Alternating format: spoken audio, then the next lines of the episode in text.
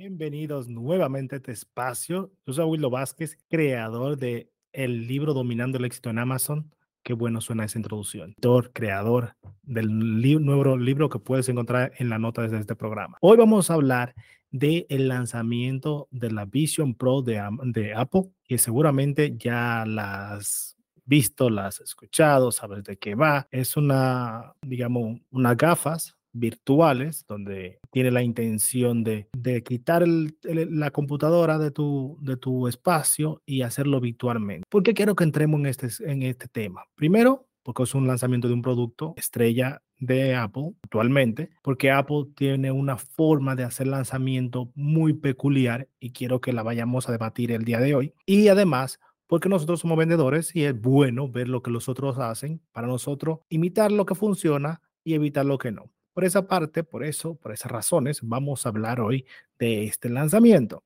Y no vengo, yo, yo no soy técnico, yo no hablo de cómo funciona el producto en sí, pero vamos a hablar de la estrategia del lanzamiento de este producto porque me parece muy, pero que muy interesante. Por eso, hoy vamos a hablar de esta estrategia. Vamos a compartir de lo que estoy hablando. Si no lo has visto hasta ahora, obviamente entra mucho en cómo la Vision Pro lo están lanzando, cuál es el mecanismo que, que Apple utiliza, siempre utiliza, no sé si lo sabes, pero siempre utiliza el tema de hacer que las personas tengan un, una, digamos, una curiosidad antes de lanzar el producto. Lo que ellos hacen es que le dan parte del producto, le dan algo que va a suceder a las personas y poco a poco van compartiendo ese secreto. Primero, un secreto. Ese secreto que ellos te están diciendo de lo que está pasando para que tú tengas ese, esa emoción, ese, ese quiero, ese sí, yo quiero comprarlo, sí, yo quiero tenerlo. ¿Cuándo saldrá? ¿Cuándo viene? Eh, se filtra un poco de información, se dice esto, no sé si eso es lo que va a salir, no va a salir. Y hay mucha especulación de lo que va a suceder. Eso es lo que son expertos en eso, son expertos en, ese tipo de marketing. El marketing de información cuenta gota, te van dando poco a poco la información para que tú te, te emocione, para que el cliente se emocione. Y obviamente Apple tiene un sinnúmero de clientes, clientes fieles, devoradores de, sus productos, y eso ayuda a que se mueva ese, ese deseo, ese, e, e, e, esa hambre por sus productos. Entonces, esa parte me gusta mucho de cómo lo hacen y siempre van contando una historia, una historia de cómo van creando cada parte del producto. A veces crean, hablan de la historia de, de las aplicaciones, otras veces hablan del software, otras veces te hablan del producto en sí, de tangible, el material. Siempre te van contando una historia parte a parte o poco a poco de lo que está pasando, de lo que va a funcionar, de lo que viene.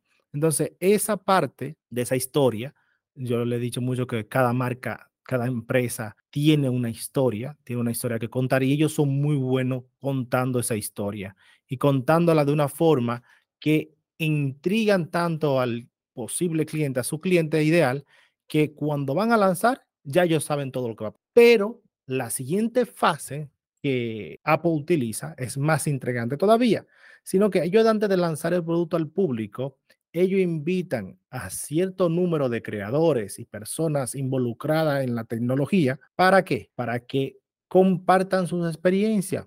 A veces son, muchas veces, muchas veces la mayoría son personas influyentes en el tema de creación de contenido que hacen contenido para ellos gratuitamente. y eso es lo bueno que corren la voz y esta parte, aquí cuando ya el público de a pie de la calle empieza a entender lo que está pasando detrás del producto. Porque creadores de contenido utilizan el producto, ven, dicen cuál es su sensación, cuál es su, su punto de vista, qué le gusta, qué no le gusta, hacen demo, hacen video, hacen open box video, hacen de todo para compartir ese secreto, ese, esa, esa voz que, que, todo el mundo quiere saber lo que está pasando, lo que hay dentro, pero ya lo cuentan de una primera mano. Ya no lo cuenta Apple, sino que lo cuenta otra persona, su público ideal, unos fieles adaptos, adeptos a, a, este producto o a, esa, a ese nuevo producto que van a lanzar Y ahí, entonces, ya el público se entera de lo que está pasando. Muchas veces esta información sale unos días antes del lanzamiento y luego vienen y hacen el lanzamiento en sí. Obviamente suelen hacer un evento multitudinario en vivo para que muchas personas compren el producto y ya hay gente haciendo filas en, en lugares o comprando en preorden. Otra cosa que hacen es que tú puedes comprar antes de que salga el producto a la luz. O sea, tú lo puedes pedir antes para que cuando salga tú seas el primero en tenerlo. O esas son las cuatro fases que eh, Apple hace para hacer el lanzamiento. Y ahora mi pregunta es, ¿crees tú que puedes tú hacer un lanzamiento similar para tu producto? ¿Crees tú que tú puedes copiar algo del tema de, de Apple para tu negocio? Pues es muy sencillo, la palabra es sí. Tú puedes crear esta forma de vender antes de vender para que nosotros podamos disfrutar o el cliente pueda comprarte en diferentes fases del, producto. Por ejemplo, tú puedes, antes de lanzar el producto, porque la cosa que nosotros tenemos que, que hacemos es que muchas veces no tenemos el lanzamiento preparado, no tenemos la campaña preparada, no tenemos la imagen preparada, pero ya tenemos el producto disponible. Ya tenemos el producto que todo el mundo lo puede comprar. Pues en vez de hacer eso, vamos a darle la vuelta a la tortilla. Vamos a tener el producto listo con todo lo que necesita y entonces sí preparamos el lanzamiento. Entonces sí buscamos los adeptos a nuestra marca. Entonces sí hacemos el, el, el tráfico, mandamos producto. Mira qué bonito se ven esas imágenes de este, de este demo que hacen de, del producto. O sea, no solamente que que te venden un buen producto o que te fabrican un producto, sino que te hacen un buen marketing alrededor y te lo ponen de diferentes fases para que tú, para embaucarte, para, tú, para, para, ponerte dentro del producto, para que tú sepas cómo se siente y te lo ponen de diferentes formas. Aquí vemos a una chica viendo una película, luego vemos a, a, cómo lo, lo pone en versión cine entonces, todo eso te lo hace para que tú te imagines cómo es el producto, cómo lo puedes disfrutar. Ahí no solamente te están diciendo, mira, vas a utilizar la pantalla, sino que te hacen un video demostrándote el producto en acción. es lo mismo que hacemos cuando estamos haciendo imágenes, estamos haciendo videos. Le mostramos al cliente cómo se ve el producto, cómo es la sensación. Pues lo mismo hacen eh, Apple en esta ocasión, como te, te muestra cómo el cliente está disfrutando del producto. Y aquí, eh, lo que yo digo, ¿podemos nosotros copiar esas estrategias? Pues claro que sí. Para nuestro producto podemos hacer videos demostrando el producto. Una de las cosas que nosotros mm, muchas veces no hacemos es poner al cliente utilizando el producto. Cuando mi cliente me, enseñan un producto, cuando alguien me dice, oye, vamos a un análisis de mis productos, lo primero que yo voy a ver es cómo tienen las imágenes y cómo tienen los videos, porque le están contando una historia, le están contando una historia al producto. Y muchas veces cometemos el error de solamente contar un producto con diferentes, digamos, posiciones del producto y no contando todo lo que el producto puede hacer, todo lo que el cliente puede imaginarse haciendo con el producto. Otra de las cosas que nosotros podemos hacer a la hora de nosotros, mm, digamos, copiar un lanzamiento es buscar a influencers, buscar a creadores de contenido que cojan el producto nuestro, que lo utilicen y cuenten una historia de cómo ellos han encontrado este producto, de cómo ellos disfrutan el producto, cuáles son las ventajas, cuáles son las desventajas y que cuenten todo sin pelos en la lengua, porque al cliente le va a gustar eso. El cliente que siga a esa persona o el, el, el fan, el suscriptor, el follower que sigue a esa persona, a ese creador de contenido, le da, le, da, le, muestra el interés que tiene. ¿Me entiendes? Porque nos ayuda a nosotros venderlo sin nosotros tener que vender el producto. ¿Cómo lo podemos hacer? Muy fácil. Tú te haces una lista de influencers dentro de tu nicho y a esas personas le puedes mandar el producto gratuitamente. Le dice, oye, vamos a lanzar este producto el próximo mes. Queremos que tú no pruebes el producto, no crees un contenido.